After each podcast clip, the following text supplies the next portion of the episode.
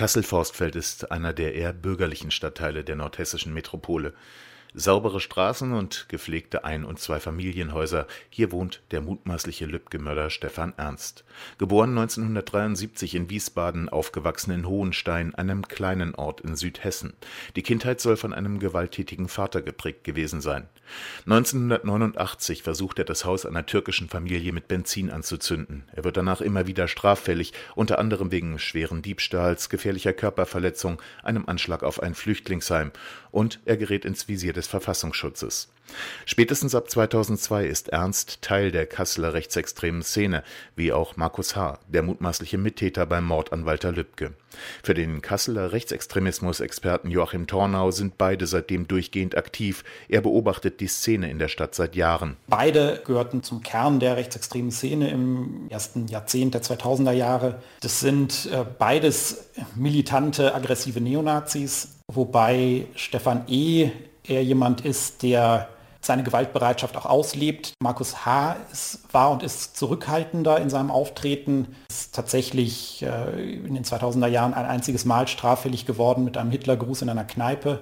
Das heißt aber nicht, dass er, äh, was seine Gewaltbereitschaft oder Gewaltbejahung äh, anginge, zurückhaltender wäre. Ernst und H. kommen sich näher, arbeiten in derselben Firma, schießen im selben Schützenverein. H. mit Pistolen, Ernst ist Referent für Bogenschießen. Er trainiert zusammen mit Markus H. auch an scharfen Waffen. Der Verfassungsschutz verliert Ernst wieder aus dem Blick, gibt der hessische Verfassungsschutzchef Thomas Haldenwang nach der Tat zu. Wir haben allerdings auch wahrnehmen können, dass er in den vergangenen Jahren, dass er etwas in den Hintergrund der Beobachtung getreten ist. Aber Ernst hat sich wohl nur aus dem Fokus bewegt, ist nicht mehr so oft auf Demonstrationen und bei Szenetreffen dabei. Doch noch 2016 soll er einen irakischen Flüchtling mit einem Messer angegriffen haben.